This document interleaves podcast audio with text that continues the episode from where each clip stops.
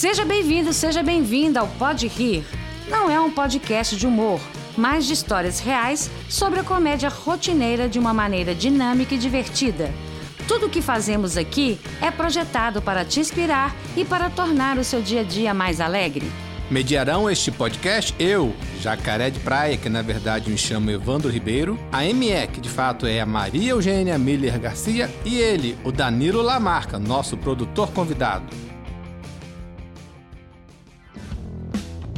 O Podgear tem os patrocínios de qualidade em quadrinhos, juntos pela qualidade, True Hotéis, hospitalidade de verdade, e da AGQ Brasil, a qualidade que sua empresa merece.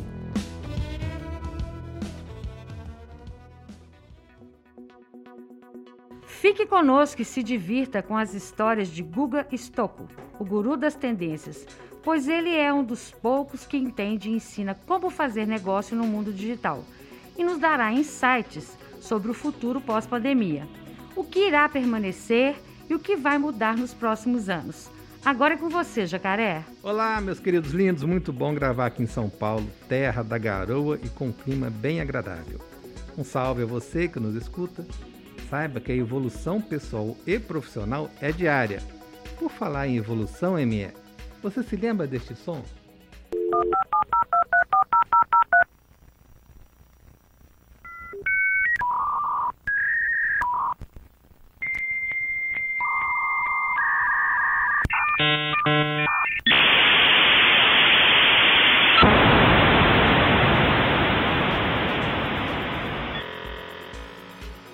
Claro, claro.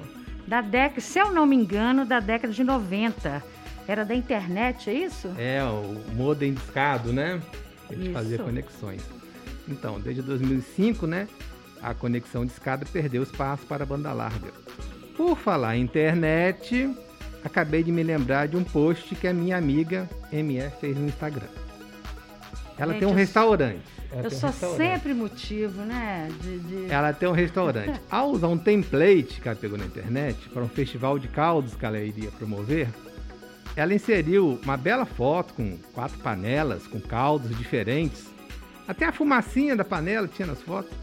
Porém, esqueceu de trocar o texto ficou com o telefone dela e o nome: José, Serviços de Eletricista Encanador. Maria Eugênia, você fez isso? Pois é, eu uso o Canva. Só que ninguém viu isso, que isso estava muito pequenininho. É só você que não tinha nada para fazer no dia, aumentou a foto e viu. Bom, eu vivo num mundo globalizado e sou uma pessoa assim também que ajuda muito próximo. Então eu fiz uma propaganda para o meu negócio e para o eletricista. Você foi terceirizar o serviço? Tá vendo? Tá vendo? Um profissional? Tá ME, por favor, apresente o nosso convidado. Guga Stocco, especialista em criação de negócios e transformação com mais de 20 anos, atuando em diversos segmentos. Palestrante com tendências à inovação, com centenas de palestras no Brasil, Latam, Canadá, Estados Unidos, Dinamarca e Reino Unido. Seja muito bem-vindo, Guga.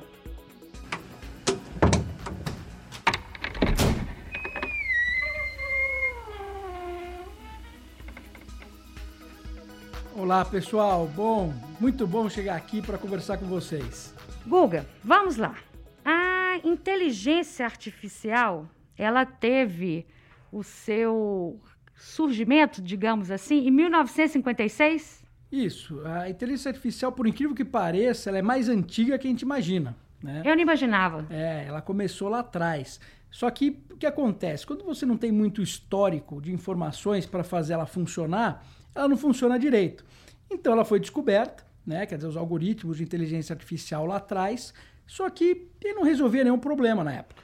Tá. E qual era o objetivo dessa época? Vou te fazer duas perguntas. Qual era o objetivo dessa época? E você já nasceu numa geração de, de inteligência artificial. O que, que despertou você para esse campo? Na sua infância, é, é, é, jogos eletrônicos, enfim, o que que despertou? E qual que era o objetivo dela na, na, nessa época, quando ela foi criada? Com qual intenção? Tá, muito legal. Porque na verdade é o seguinte: é, eu sempre fui um jovem que nunca soube o que quis. Não soube o que quis por quê? Porque era muito curioso. Então eu queria curiosidade de tudo, eu queria saber como funcionava tudo. Então eu ganhava molequinho, eu ganhava um carro, desmontava o carro, né, para ver o que tinha dentro. Né? Depois eu queria fazer uma expedição na mata, porque podia que lá na mata tivesse descido um OVNI, né, um disco voador. Ou eu queria aprender um esporte. Então eu estava sempre querendo aprender. E quando você está querendo sempre aprender e você é curioso, o que, que, acontece? Uma característica muito interessante, porque você começa a, a não só aprender as coisas, mas começar a se relacionar coisas diferentes.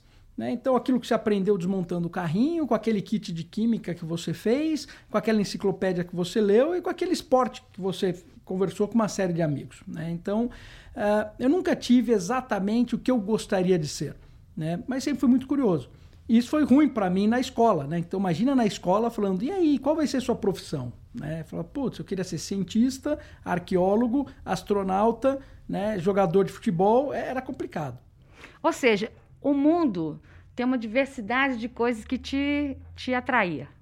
Exato. Seria isso? Aí, aí eu percebo uma coisa, né? Aí um pouco mais velho, é, eu tava, quando eu comecei a trabalhar em empresa, as pessoas falavam assim: puxa, o Google é complicado. Você faz um quadrado, ele pula para fora do quadrado. Então não faz um quadrado, senão ele pula, né? Ele olha o quadrado e pula.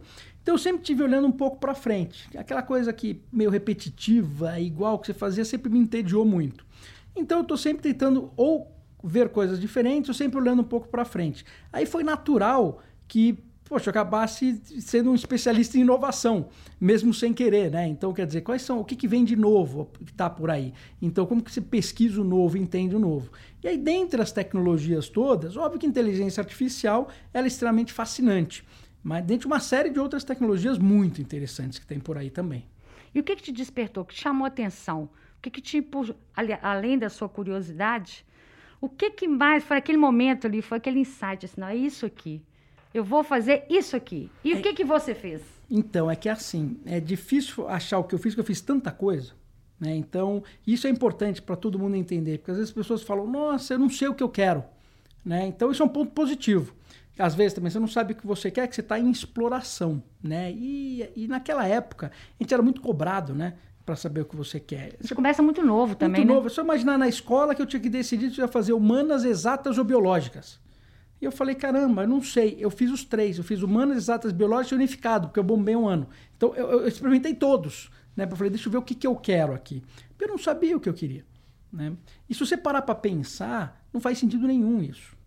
Né? Nenhum. Você, o conhecimento hoje ele é tão multidisciplinar. Se você quer resolver um problema, você precisa da multidisciplinaridade. Então, quando você pega para uma pessoa, um jovem de 15 anos, e fala para ele: olha, você vai ter que escolher um lado ou outro, você já está matando aquele jovem.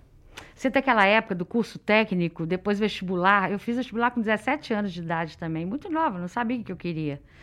E também o meu científico, na época chamava científico, você tinha que optar por um curso técnico, que é onde já te incentivava nisso aí, humanas, exata. E você sempre ficava na deficiência no ponto, né? Se você ia para o lado da humanas, a exata ficava deficiente, né? É, e você sabe por que, que é isso? Porque o ensino, ele estava errado. Por quê?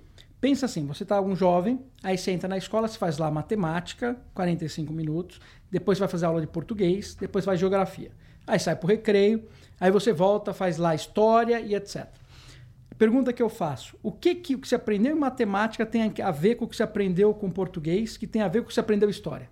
Nada. Nada. Então, se eu tive uma dificuldade para aprender matemática, que talvez eu precisasse insistir um pouco mais, ou precisava de um professor com uma metodologia melhor, mas eu tive um professor muito bom de história, contou uma história legal e eu gostei, e eu fui melhor em história do que matemática, o que, que vão falar para mim? Ah, tua tendência é humanas.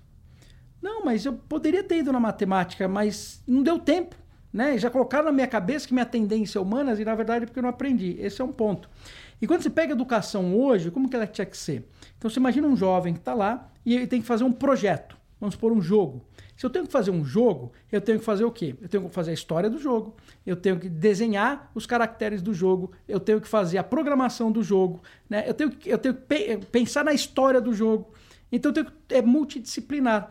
Então, imagina que se na escola, ao invés de eu aprender as matérias separadas, eu tivesse que aprender o quê? Um projeto, onde eu ia usar tudo que eu aprendi no português, eu ia usar naquilo que eu aprendi na matemática, eu ia usar. Aí eu queria ver se no final da história você ia falar se é humanas, exatas ou biológicas. O cara fala, não, eu quero fazer esse projeto. Eu quero aprender de tudo. Ou seja, na verdade, a gente aprende muita coisa inútil, né? É, e aprende da forma errada. Quer dizer, posso falar para você, para quem está ouvindo, quem aqui teve que decorar a tabuada? Uhum. Você teve que decorar a tabuada, você não aprendeu matemática. Uhum. Porque a lógica, quando você começa a lógica da coisa toda, você não aprendeu. É que nem se eu fizesse o seguinte: vou te ensinar inglês. Ao invés de te ensinar inglês, eu falo: olha, decora essas frases todas aqui. E aí você decorou mil frases. Aí você combina essas frases e começa a falar. Você nunca vai falar bem inglês. Né? É assim que a gente aprende matemática. Então, por isso que a gente tem uma base de matemática tão ruim no Brasil. E a tecnologia, ela é a favor, né? Ela veio a favor. Ela veio favorecer, não é a favor, né? Ela veio favorecer isso aí. Então, a tecnologia é uma ferramenta. Então, quando você sabe usar essa ferramenta, você tem o quê? Eu gosto de falar, você tem como se fossem superpoderes. Né? Então, imagina o cinto do Batman. Toda vez que você aprende uma ferramenta nova, ela te dá um poder novo e você consegue fazer coisas novas. Então, se você aprende, por exemplo, a usar, a desenhar no, no computador, e sabe usar o Photoshop, etc., pô, você cria posts maravilhosos na tua rede social, todo mundo vai te admirar. Se você aprende a programar e consegue construir sistemas legais, consegue automatizar a tua vida, pô, sua vida vai ser muito mais fácil. Né? Então, conforme você, vai, você quer fazer marketing, consegue usar as ferramentas, né, por exemplo, para mandar e-mail, enviar e-mail para todo mundo, ou fazer o marketing digital, coisa do gênero, você vai vender muito mais o seu negócio. Então, as tecnologias, elas vieram para quê? São ferramentas para te ajudar no seu trabalho. Então, o que vale não é o Photoshop. O que vale é o que você criou com aquela ferramenta. Ótimo. Ô Guga, você tem um leque enorme de formas de comunicar. Já vi que o oratório é uma delas, né?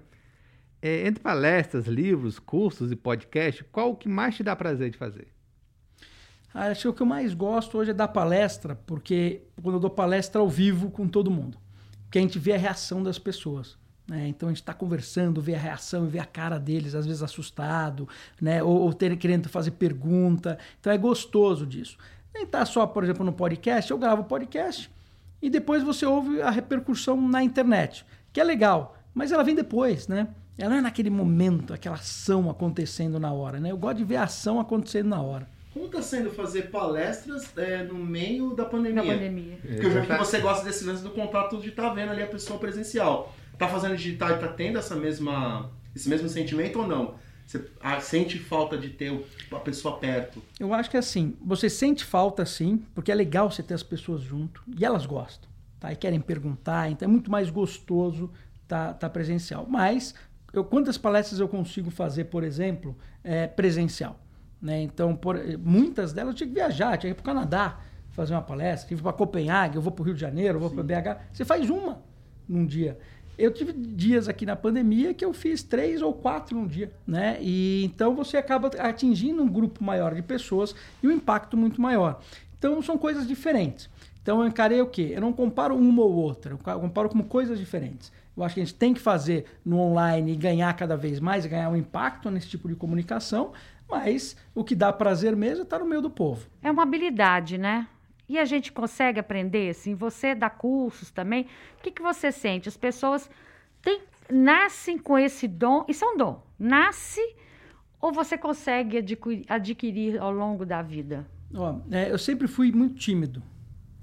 Tanto é que na escola achava até que eu tinha um problema. Eu falava até falar com a minha mãe, que eu ficava lá quietinho tal, e sempre fui. É, e ainda sou. Né? Então, e nunca fiz um curso né, disso. Então foi com o tempo eu fui aprendendo fazendo. Então, na verdade, comecei dando aula porque queriam que eu desse aula. Não, vem aqui dar uma aula que é legal você explicar aquela coisa que eu estava sempre curioso e tinha sempre uma novidade para contar. Então, óbvio que um dia eu falei, não, vem contar essa novidade aqui para gente. Aí comecei mais para os amigos, né, uma brincadeira ali dentro da empresa, que foi indo, indo e hoje né, é, não é necessariamente uma profissão, porque eu faço por hobby, apesar que, obviamente, eu sou remunerado e etc., mas é um, é um grande hobby, né, porque pega bastante tempo do, do meu tempo e não é onde eu ganho o meu dinheiro de verdade. Mas eu gosto de fazer isso. Então eu fui aprendendo com o tempo. Aprendi primeiro dando aula, depois de dando aula, comecei a dar uma, uma outra palestra e você vê a cara das pessoas tão felizes, né, te agradecendo tanto, que se deu uma luz e etc. Aquilo parece que te anima fala, poxa, eu quero mais disso. Né? É uma coisa que te vicia no sentido, pô, eu quero mais isso para mim e quero levar isso mais para os outros. Né? Por isso que presencialmente é muito mais gostoso, porque você vê que impactou. E se eu pegar esses anos todos, realmente tem muita gente que foi impactada e eu mudei a vida de muita gente, que hoje eles me agradecem. E quando eu recebo um agradecimento desse, eu falo, putz, dá aquele sentimento de missão cumprida, né? Parece, putz, ajudei mais uma pessoa, né, de uma forma, da forma que eu posso. E esse é o Google, da, o Google das humanas? É, o Google, ele é, o, o Google é um cara que seria, era para ser de exatas.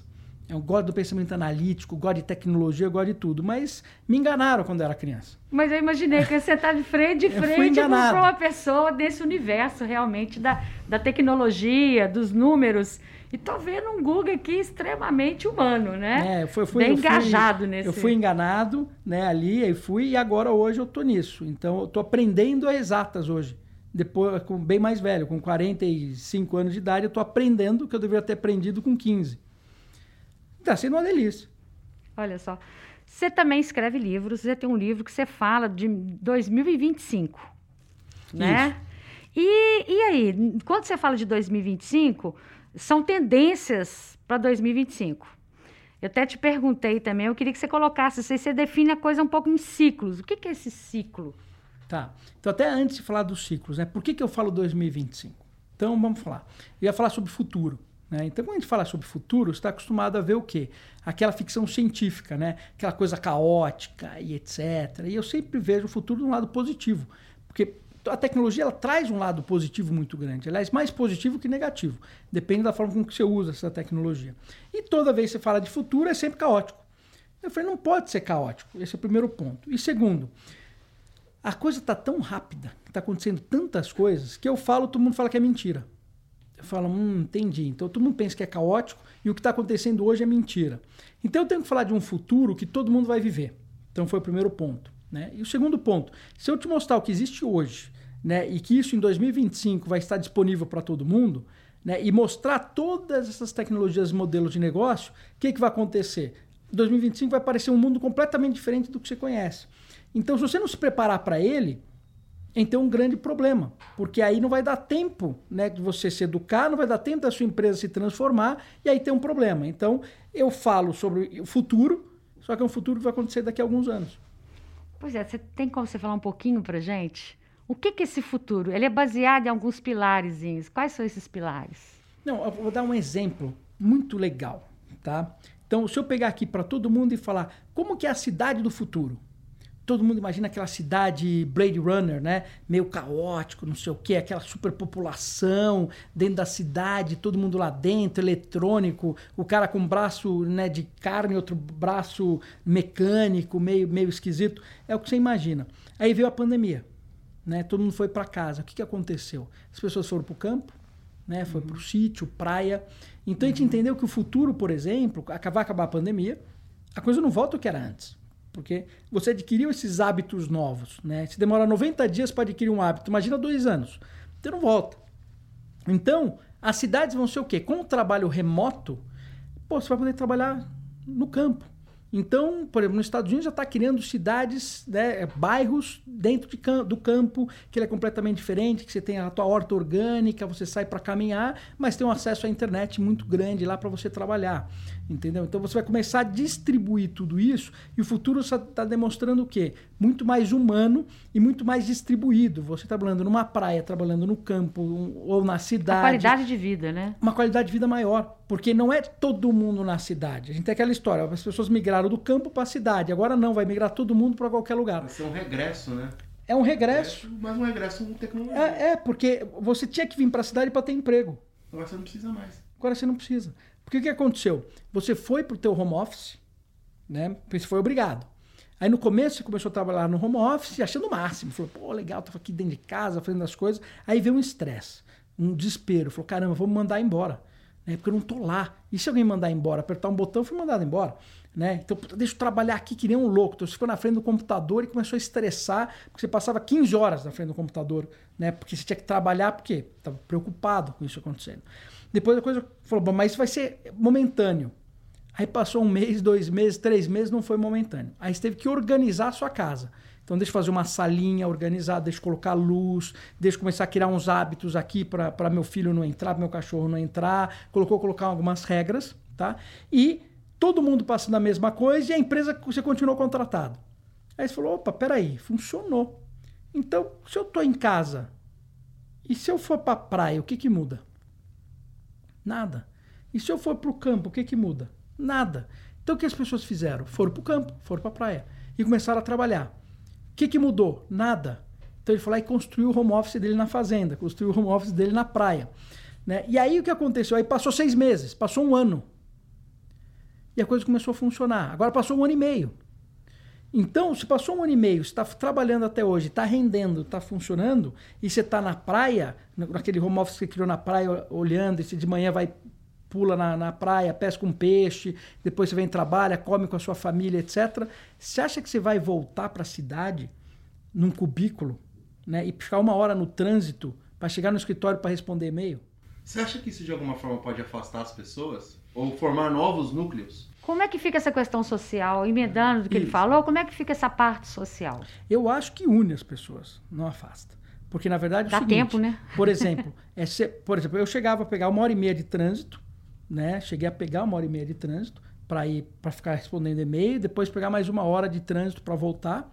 É, almoçava rapidinho ali com o pessoal do meu trabalho e às vezes fazia uma reunião. Pergunta, quando é que você vê tua família? Uhum. Então agora você pode ver. Primeiro você vai estar com a sua família. Então, primeiro que a sua A família ganhou muito. A família ganhou um espaço Muito, gigantesco. muito, tá? muito. Os seus amigos também.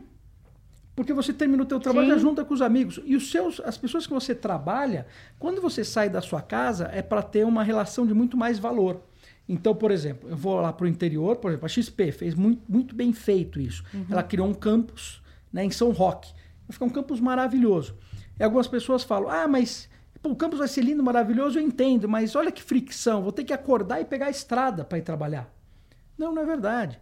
É que nem o seguinte, então tá, vamos pegar a empresa que você trabalha, tá? E essa empresa vai abrir na praia, né? Um, comprou uma casa na praia e vai falar, "Ok, agora vocês podem trabalhar na praia. Você acha que alguém vai querer ir trabalhar na praia? Ah, acho que sim. Lógico que vai. Lógico que vai, mas tem que pegar a estrada para ir para praia. Ah, mas é praia, né? Então, exatamente. Mas então, na essa verdade, qualidade na verdade, de você vai trabalhar em casa. Você só vai pegar a estrada para ir no campus quando você tem que se reunir com as pessoas, do pessoas. seu trabalho. E aí você vai ter, um, vai ter um, um tempo de valor. Vocês vão passar o dia inteiro juntos.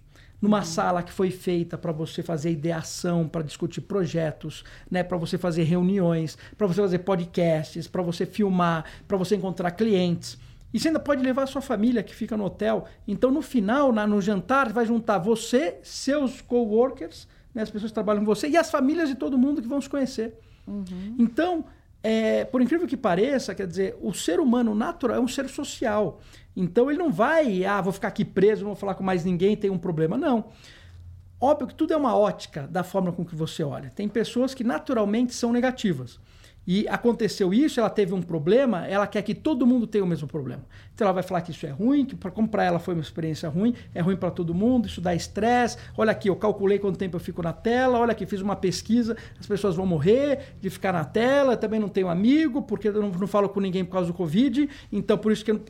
Então quando você vai ver é não tem amigo porque tem um medo gigantesco da doença, né? Não tem amigo porque ficou trabalhando ali. Mas já não 15 era sociável mesmo, né? Aí, óbvio que você ficou na frente da tela, foi. Aí você pegou só o lado ruim. Toda transformação traz pontos positivos e negativos. Tá? Você tem que maximizar os pontos positivos e diminuir o ponto negativo. Tudo. E com isso o mundo vai mudando. Aí entra no que você falou, que são as gerações. Então a minha avó, a- a- quando falava para mim, Guga, né, você vive, esse mundo está perdido. Né? Porque você saía, brincava, fazia uma arruaça, jogava videogame, né? e à noite ela achava um absurdo isso. Né? Não pode. Só que eram gerações. Agora as gerações são de 7 em 7 anos, que são completamente diferentes, né? essas gerações. Então imagina que eu tenho uma geração aqui de que entra, ah, que conhece, joga um jogo e todos os amigos estão dentro de um jogo, do Free Fire, por exemplo, né? Todos. Aí tem uma outra geração na frente que não, nunca jogou Free Fire. E aí? E aí que esses caras vão se conversar, né? De um, com um assunto, e o outro está conversando sobre série. Um está conversando sobre séries de Netflix, o outro está conversando sobre Free Fi- Free Fire. Né? Um está conversando sobre League of Legends, o outro está falando sobre o que ele assistiu lá no Amazon Prime. E é completamente diferente. Uma coisa com a outra. Então, quando fizeram um show dentro do jogo, do videogame, foi um sucesso estrondoso no meio da pandemia.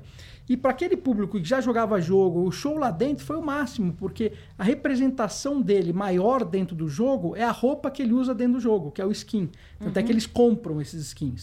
Né? Então ele teve. Ele encontrou os amigos, teve um show e ainda teve a representação do seu skin lá e fez um monte de amigo lá dentro. Isso uma geração. Aí na outra, nem sabe o que eu estou falando. E se eu subir então para minha mãe, meu pai, etc., isso é ficção científica. Né? Então, esse mundo que a gente está vivendo agora, plural, né? tão é, difícil, assim, difícil não, tão é, é, diferente, né? ele vai criar uma sociedade extremamente diferente. Antigamente, E fascinante, né? Eu muito acho. fascinante. Porque antigamente você, todo mundo tinha a mesma informação. Então todo mundo ia lá e assistia a TV, e a TV passava. Primeiro o rádio, o rádio passava informação, rádio e jornal.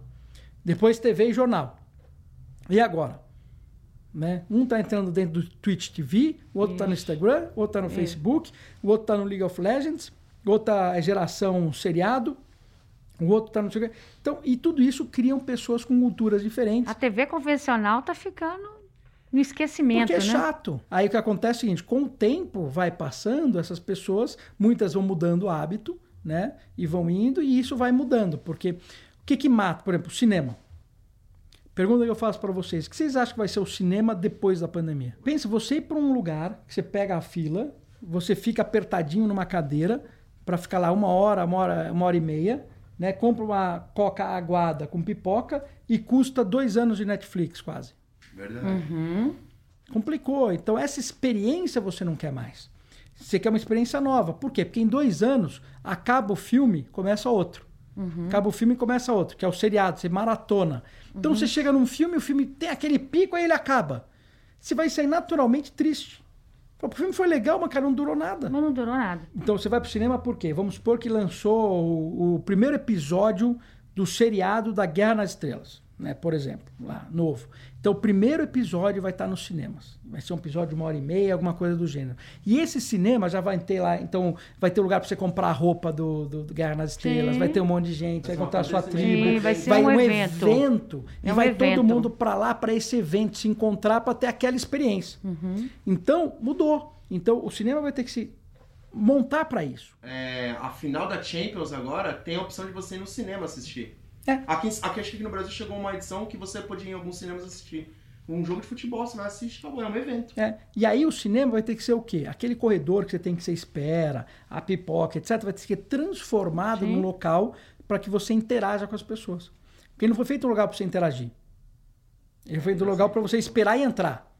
Né? E ele vai ser um local de interação. Né? E aí você tem um local que você entra. Aí você vai ter uma tecnologia melhor no cinema, e etc. Então você vai ter várias coisas acontecendo. É um centro de entretenimento.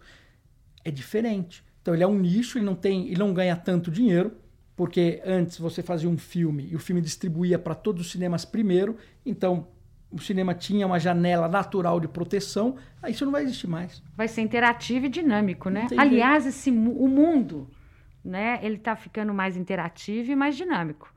É, quando as pessoas falam assim, a internet veio para afastar, nada disso. Eu acho que ela veio para unir. Eu descobri na internet pessoas que eu não havia muito, não, não, não via há muito tempo, colegas de escola. Hoje a gente encontra, hoje a gente, enfim, ela veio para facilitar e muito a vida. Exato, é uma ferramenta.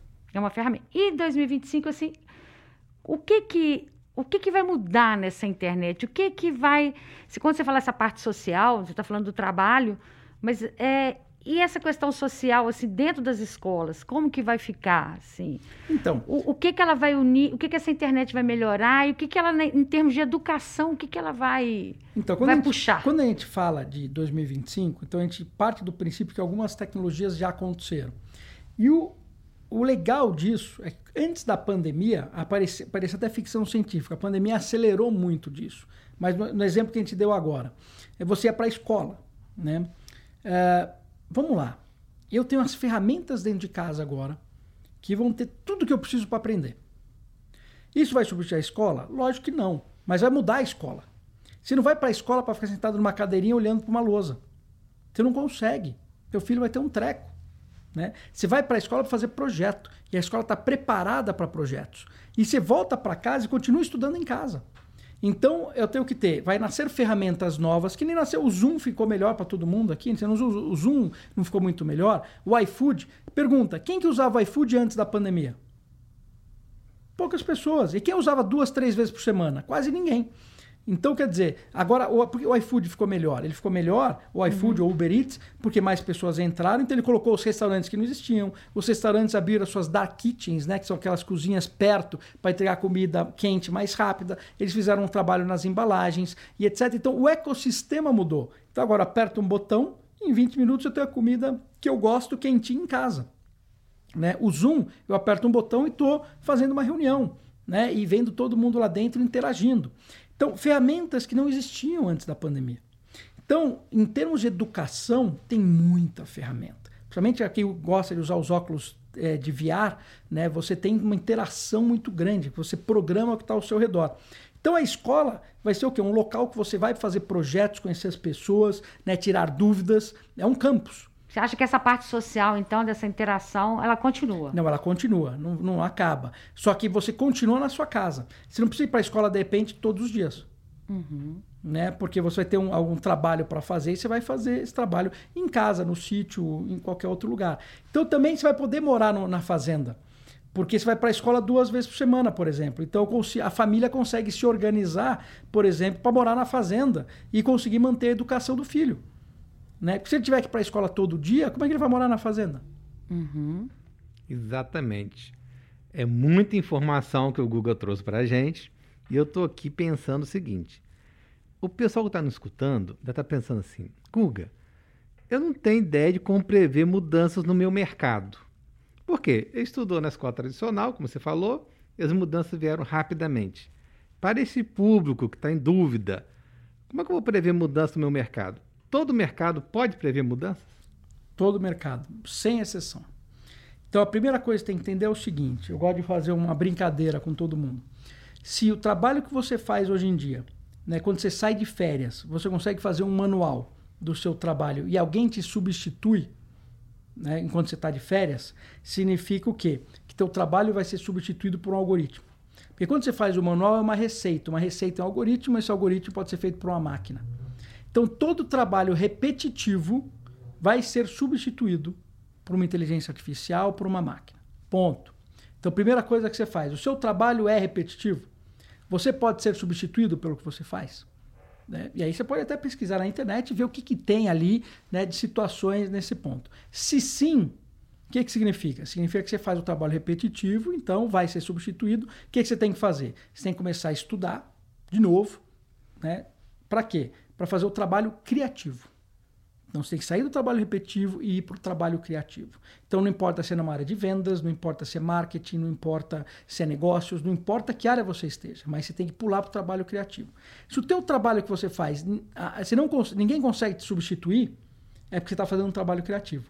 Então a máquina não te substitui, então você está mais protegido né, contra uma possível situação. E aí tem uma premissa que todo mundo diz, por exemplo, ah, a inteligência artificial vai acabar com os empregos. Você já ouviu isso? Sim. Né? A gente ouve toda hora Sim. isso. Mentira. Mentira. A inteligência artificial gera mais emprego do uhum. que ela uhum. tira.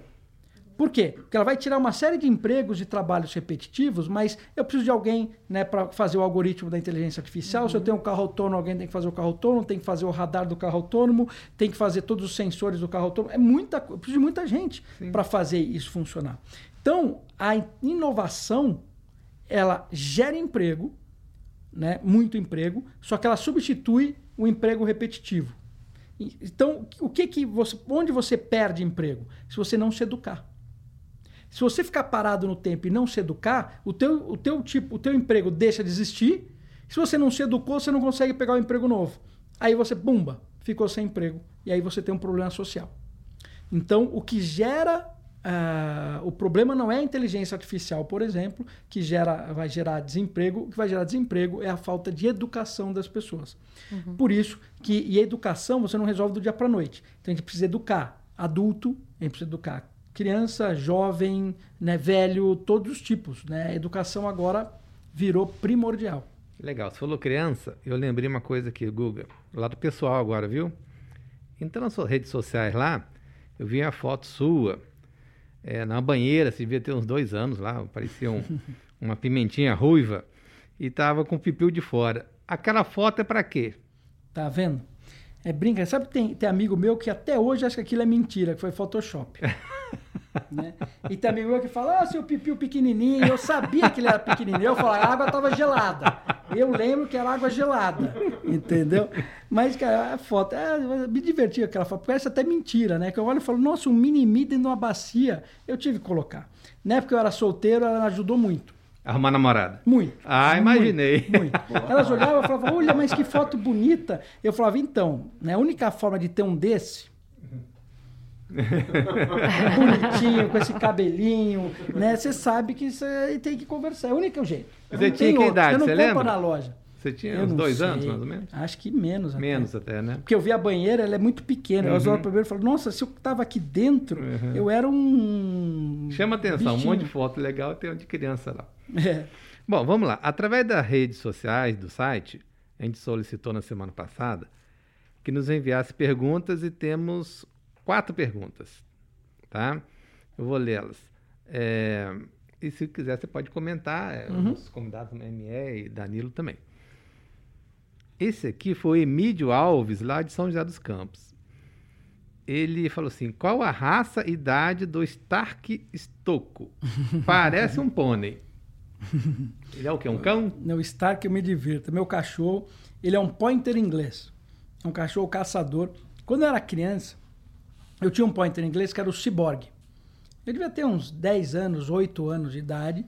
E aí a gente ia pro sítio com, com ele, né? Era um pointer. Então meu pai falava, olha, você pode ir, eu gostava de entrar no mato. Lembra que foi que era curioso?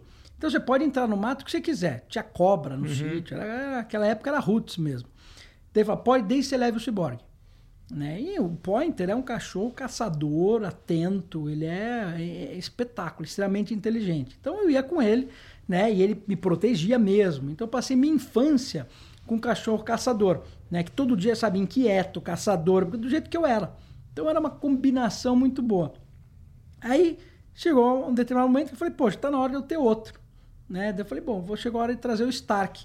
Né? Então eu trouxe o Stark e o Stark está comigo em tudo.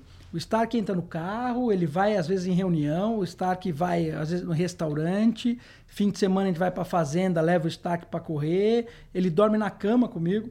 Que legal. E ele é gigante, né? É, um, aqui falou que é um pônei, né? É, ele é pode- gigante e extremamente inteligente, caçador, ativo. É um cachorro fantástico.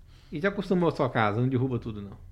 É, ele sempre foi educado. Uhum. Ele, ele, começo ele, né, ele apronta, como não tem jeito. Todo filhote. De vez em quando ele apronta também. Mas de propósito, ele sabe que está aprontando, né? Isso que é o mais legal. Melhor esse de lá pra você. É, ele sabe, faz fez de propósito. A Suelen Rita, lá de, aqui de São Paulo. Eu falei lá, mas é aqui de São Paulo.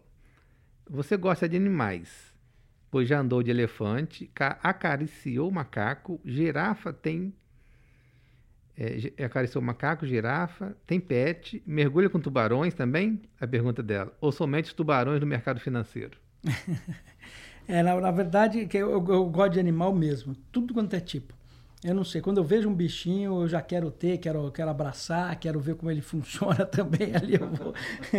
é impressionante. Aí eu já fui. Na verdade, não, não mergulhei com tubarão, mas foi com arraia.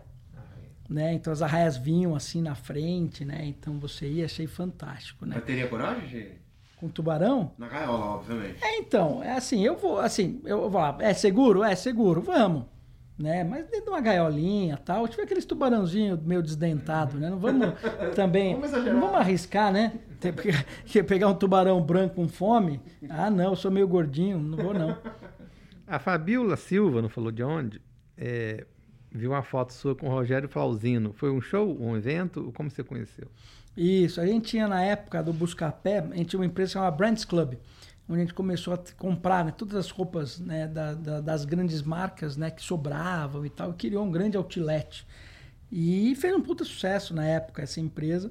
E aí a gente trouxe, pegou, um dia a gente pegou todos os clientes e a gente fez um show né, é, com o Flauzino ali e com todos os clientes. Então foi super legal. Que legal. Para terminar aqui, então pedi para falar dos seus livros, além do 2025, que a Maria Eugênia já falou. Quais são os seus livros? É, eu tenho o Desaprenda, né? Então, Desaprenda é um livro onde eu falo é, eu conto a história da internet e de inovação de uma maneira geral, usando as coisas que eu passei. Então eu mostro um pouco do que eu passei para construir né, as empresas, as coisas boas e ruins, e fazendo um paralelo do que estava acontecendo no mundo ao mesmo tempo. Né, e as decisões que a gente tomava naquela época. Então é muito interessante. E aí você vai reparar que o livro chama Desaprenda por quê? Porque é tanta coisa que a gente acha que era verdade na época que vai mudando, mudando, mudando, mudando. E, eu tive que fazer isso, por isso que para mim é fácil mudar hoje. Né? Ah, hoje agora mudou tudo. Falo, beleza, vamos fazer tudo novo sem problema nenhum. Mas para as pessoas é difícil. Porque às vezes você passou muito tempo fazendo a mesma coisa e sempre falaram que não pode fazer outra coisa porque você não pode errar, coisa do gênero. Então, o Desaprenda é, é um livro focado nisso. Né? Então, esse é o, é o livro principal ali. Aí tem artigo que não acaba mais, né? Aí tem um livro que junta os artigos todos, né? Em entrevistas, essa coisa do gênero, mas daí tudo tem na internet também. Qual que é o seu site? É estoco.org. Ok, anote aí, gente. Estoco S-T-O-C-C-O. S-T-O-C-C-O. Isso aí. Guga, a gente sabe que o banco digital é uma tendência. Uhum. Eu, tô, eu sou fascinada pelo banco digital, porque ele é uma facilidade. E te confesso que eu descobri assim, a, a, essa facilidade na pandemia. E hoje eu não quero realmente passar de jeito. Tem um banco convencional, porque eu acho que é importante ter um nesse momento, é coisa até de brasileiro, né? De ficar um pouco desconfiado. E você é do banco original. Isso. E como é que como que funciona assim? E, o que que esses bancos digitais estão esperando para o futuro? Hoje nós temos uma perspectiva de vida, a perspectiva de vida aumentou. Hoje a gente tem idosos aí de 75, 80 anos. E como que esses bancos digitais estão lidando com isso? tá? Eu tenho quase 60, eu te confesso que às vezes eu tenho uma dificuldade ou outra. E como o, o que, que o banco está fazendo para atingir esse público, tá? E qual que é, como é que esse marketing agressivo, esse existe um marketing agressivo? Como, como que funciona isso? Então legal, essa é muito boa essa conversa. Então vamos pensar o seguinte: banco digital. É, se alguém perguntar para mim e falar Guga, que banco que você acha que seria importante eu entrar? Né? A resposta que eu dou para todo mundo é sempre o seguinte: um banco que não tem agência. Ah, mas por quê? Porque se um dia você tiver um problema, o banco que tem agência vai falar para você ir para agência. O banco que não tem agência, ele é obrigado a resolver seu problema. Então, é natural que aí veio a pandemia e etc. Pô, né? Se você tem um banco que não tem agência, ele vai resolver seu problema né? Enquanto o outro banco vai falar, olha, vai numa agência. Então começa por aí. Agora vamos lá. É, muitas pessoas ainda têm dificuldades, né? Você pensar mesmo, pô, vou mexer no banco digital, mas o que está acontecendo aqui? Aí eu faço a pergunta: você usa, por exemplo, Facebook? Uhum. Ou Instagram? Né? Usa? Uso. Tem muito. dificuldade? Não, teve aquele períodozinho no, da, início. no início. E hoje está tranquilo, Hoje né? é tranquilo. Conversa com os amigos, Domino faz tudo bem. no Facebook, vai, não, tem, não tem muito problema. É a mesma coisa. O problema que a gente tem hoje é o quê? É que os bancos ainda estão né, aprendendo a criar produtos digitais. Uhum. Porque quando você faz um produto digital super intuitivo, que ele pensa por você e faz tudo o que precisa, o teu aprendizado é tão fácil, tão fácil, tão fácil, que você tem no comecinho um pouquinho depois vai embora. Uhum. É que ainda, né? Ainda está tão no começo que quando você cria um, vai, um banco, né, um banco tradicional, quando vai fazer um produto digital, ele faz tudo como existia antes e coloca lá dentro. Então ele faz um, um horror. Então é difícil mesmo de fazer, não funciona, dá problema, ninguém aprende. Os bancos puramente digitais já estão criando essa experiência de uma forma muito melhor. Então já é muito mais fácil quando você passa pela curva de aprendizado, você fala, caramba, mas isso já é muito mais fácil. Uhum. Mas ainda está longe de fazer uma experiência de produto como o Facebook. Uhum. Né? Então, mas está chegando lá. Então, em breve, né, conforme as empresas brasileiras, principalmente, aprendem a fazer produtos digitais, que é muito novo, você não tem uma faculdade para ensinar a fazer um produto digital. Né? Não tem. Então, você vai, é, são poucas pessoas que sabem e aprenderam fazendo. Então, imagina se o banco fosse como o Instagram. E, e é simples, né? É só você imaginar. Se eu tenho uma conta num banco e você tem a conta no mesmo banco, o que, que muda do meu app para o seu app? Nada. Uhum. Só que se o meu Instagram é igual ao seu, não, meu feed é completamente diferente do seu. Né? Então o, o banco tinha que ser igual. Eu tinha que abrir meu banco, ele tinha que dar exatamente a informação que eu preciso. focada para mim. Personalizado, né? Personalizado para mim. Então, olha, aqui as contas que você precisa pagar hoje, né, que são diferentes das contas que você tem que pagar. Uhum. Né, tá aqui o investimento que é para você, que é diferente do seu investimento. Tá aqui, olha, uma dica de um cupom de desconto para você usar teu pagamento aqui do lado onde você tá, porque eu vi que você compra sempre em determinado restaurante no seu cartão, né, e que vai ser diferente do seu. Então a gente consegue personalizar completo, como se fosse um Instagram. E aí você ia usar aquele banco todo dia. Só que não, ainda é aquela coisa antiga, anos 2000, né? Que é tipo, vem o menu, clico, venho, faço, igual tudo para todo mundo. Então, assim, tem muito que crescer esse segmento financeiro. O segmento financeiro ainda está aprendendo que é mundo digital. Quando ele aprender, aí não tem, não tem volta. O primeiro banco digital que for de estilo Instagram, que tiver uma usabilidade muito fácil, que tiver personalizado e resolver os seus problemas, ele leva o mercado todo. Tanto é que a gente pega, por exemplo, alguns bancos digitais estão crescendo muito, né? Porque eles fazem o básico bem feito. E o que, que é positivo o que, que é negativo? Esses bancos eles são bancos de pagamento, né? Alguns bancos, nós temos alguns bancos digitais, bancos de pagamento.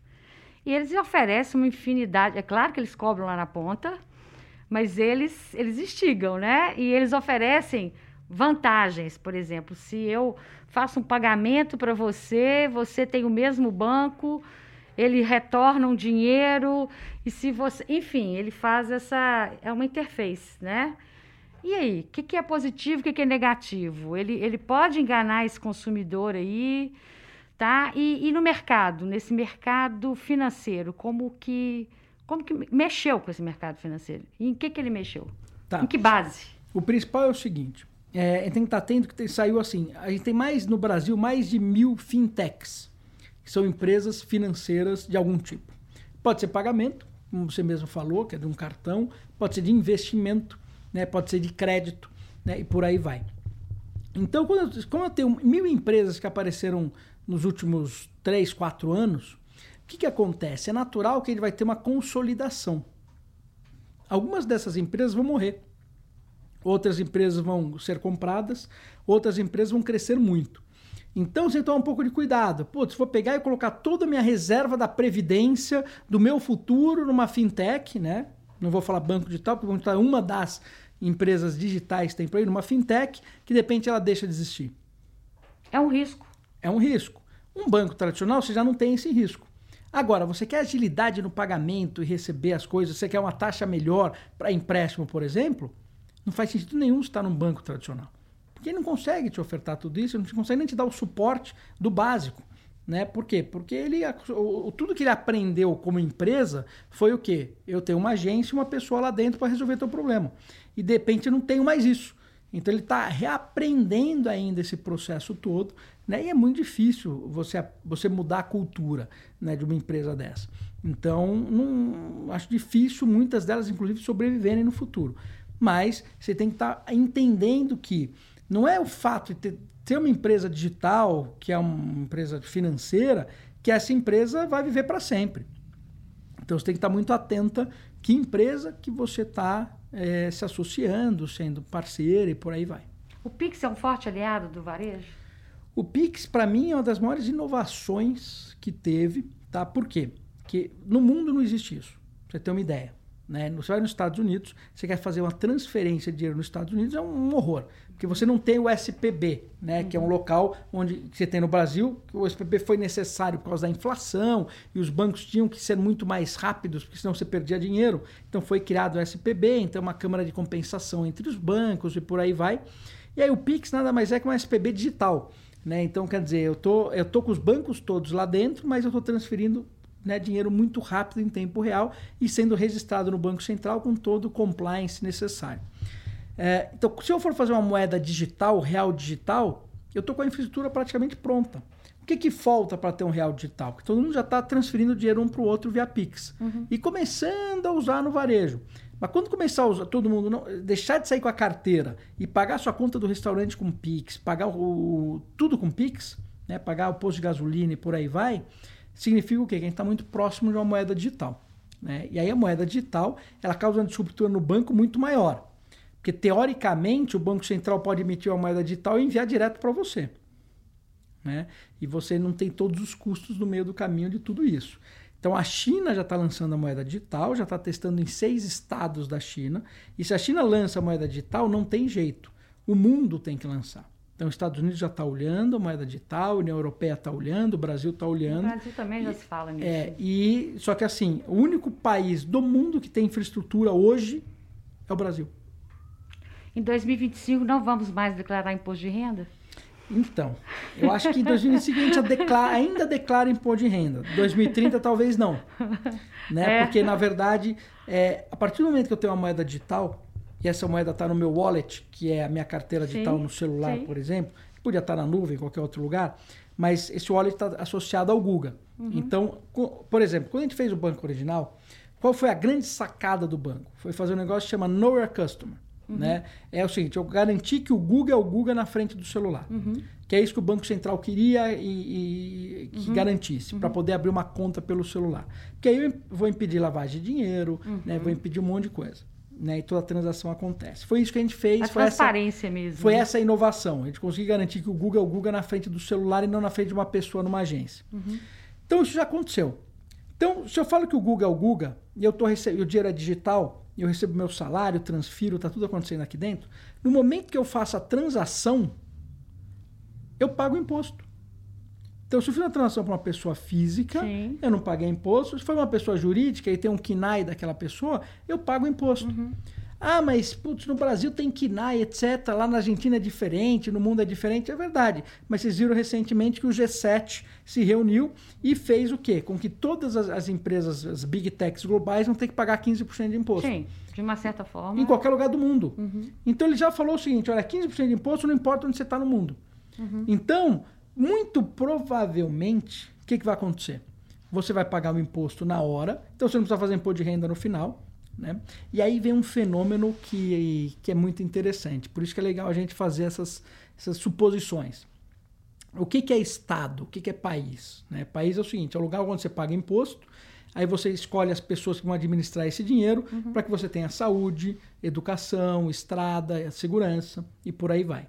Os países que administram bem o imposto, né, as pessoas vivem melhor. Os que administram mal, as pessoas vivem pior. Por que, que os Estados Unidos tem que fechar as fronteiras? Né? Você acha que faz sentido um brasileiro sair de um país que tem mata, tem as praias mais bonitas do mundo, tem um clima maravilhoso para ir morar nos Estados Unidos? Ele só faz isso por quê? Porque aqui a gente administra mal o dinheiro. Então, putz, putz, aqui eu não tenho lá a educação, eu não tenho a estrada, eu não tenho isso, então ele quer ir para lá. Então os Estados Unidos fecha. Tá bom. Uh, então isso diz assim, o americano paga imposto nos Estados Unidos, o brasileiro no Brasil. Se eu pagar imposto na hora da transação, e eu trabalho em qualquer lugar do mundo, ficar... o Google é que paga imposto. Uhum. Sabe o que vai acontecer? Se o Google paga bastante imposto, os países vão brigar os seguinte: não, vem ver cidadão do meu país. Uhum. Porque eu quero receber esse imposto. Uhum. Então, eu quero você. Eu quero você. Então você vai receber propaganda dos Estados Unidos para você morar nos Estados Unidos. Uhum. Propaganda na Europa para você morar na Europa.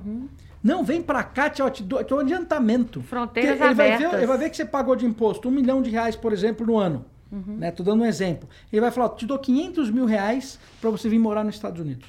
Uhum. De aqui, o condomínio, tudo pago pelo governo para você vir morar aqui. O que você tem que fazer para morar aqui? Vir morar aqui e apertar no, no, no, app que agora você é cidadão americano. Uhum.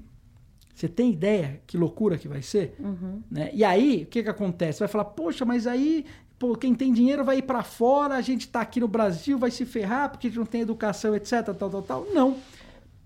Aí você é obrigado a mudar.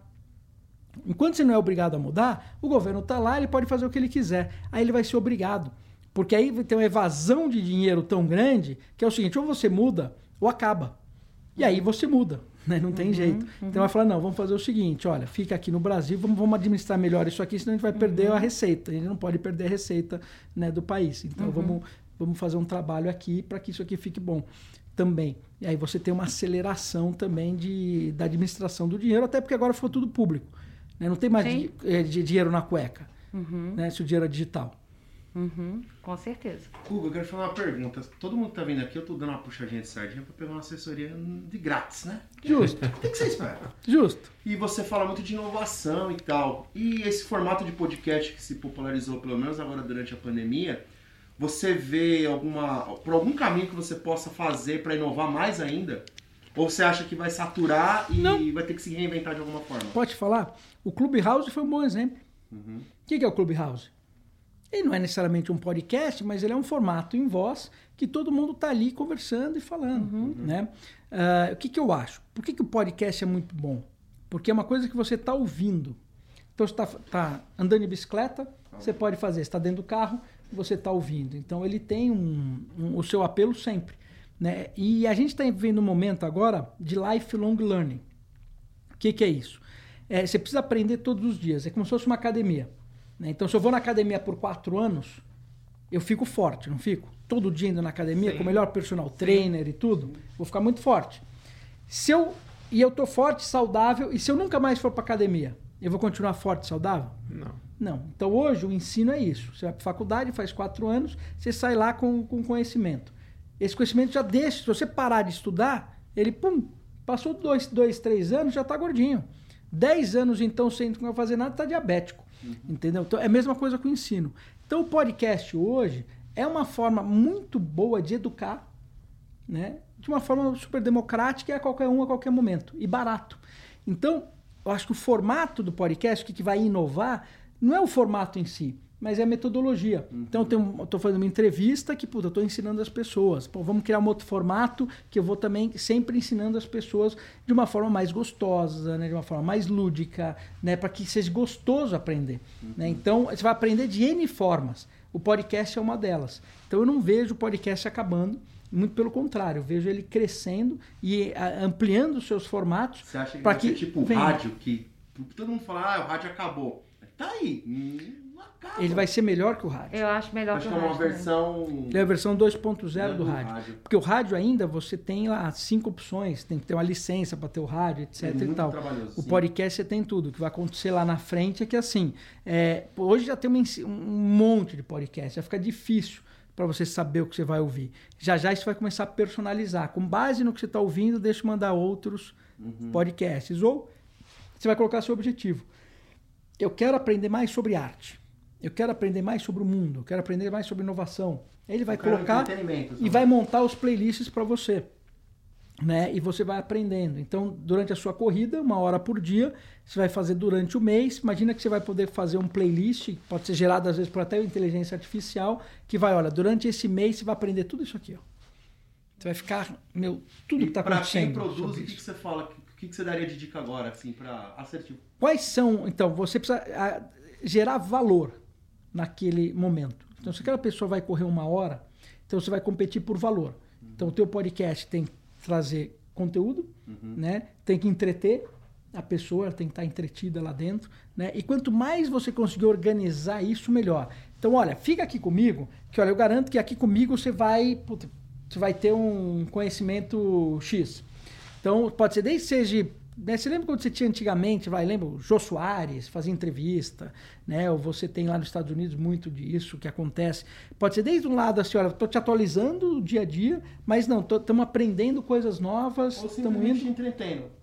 Ou estou te entretendo. É um stand-up, né? Então imagina, tem um stand-up que é um podcast. Tô rindo. Tô rindo. Né? Isso é maravilhoso. Então, puta, tô no cara quer saber, quero rir. Eu tô de saco cheio hoje, hoje eu quero rir. Então, bum, vai lá, é piada uma atrás da outra, tudo. E outra, assim, imagina que você não tem de artista por aí, né? Cara, dá pra fazer coisas super legais. Muito obrigado dicas. O rádio, você assistiu, ouviu ali, se você não gravar, pronto, acabou, passou. O podcast não, a qualquer momento você pode. Gostei da entrevista do Guga. Mas hoje tem, ouvi, tem muitas rádios vou que lá. já estão gravando a programação e deixando no site. Ah, deixando o site. Opa. É. É. Eles estão entendendo que... Mas o caminho- podcast a gente já sabe, né? Que ele você pode a qualquer momento. Sim. Ele já nasceu assim. Hoje mesmo eu tive um retorno de uma pessoa. Falei assim, eu ouvi fulano de tal, foi uma temporada que a gente fez em Belo Horizonte.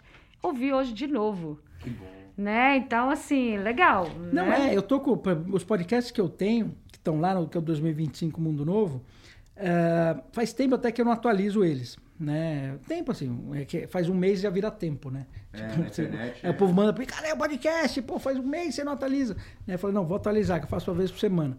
Só que eu, eu- eu sempre crio episódios atemporais, né? É, com um aprendizado muito rápido. Cara, a audiência não cai. Então, o fato de eu estar feito ele hoje ou ontem, ou foi feito há um ano atrás, Quem não tá com muda. você vai estar com você O sempre. cara maratona o podcast. Sim. Eu vou maratonar esse podcast. Eu começo do começo e brrr, faz tudo. Então, é o maratonar o podcast também, quando o cara gosta, isso é um, um fenômeno interessante. Sim. Se não maratona o rádio. É, não. Agora se Não maratona o maratona. podcast. Verdade, verdade. Ok, meus queridos líderes, estamos chegando ao final. Eu ficaria aqui assim. Também. Se regraça, né? A conversa foi formidável. Guga, te agradecemos pela participação. Aproveito para enviar um salve a você que nos escutou e aos queridos Gustavo Caetano e Vicente Falcone. Espero-os em breve que não pode rir. Opa, muito legal. Para mim foi um prazer muito grande e eu espero voltar outras vezes também para a gente conversar sobre assuntos legais e sobre o futuro. Guga, muito obrigada, muito obrigada mesmo. Assim, foi um grande aprendizado. E precisamos de mais Gugas aí no Brasil, com certeza. Muito obrigada. É isso aí. Obrigado vocês.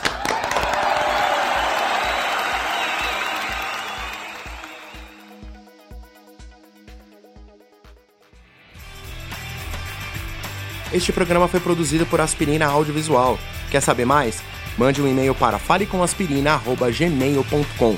Aspirina é com dois P's.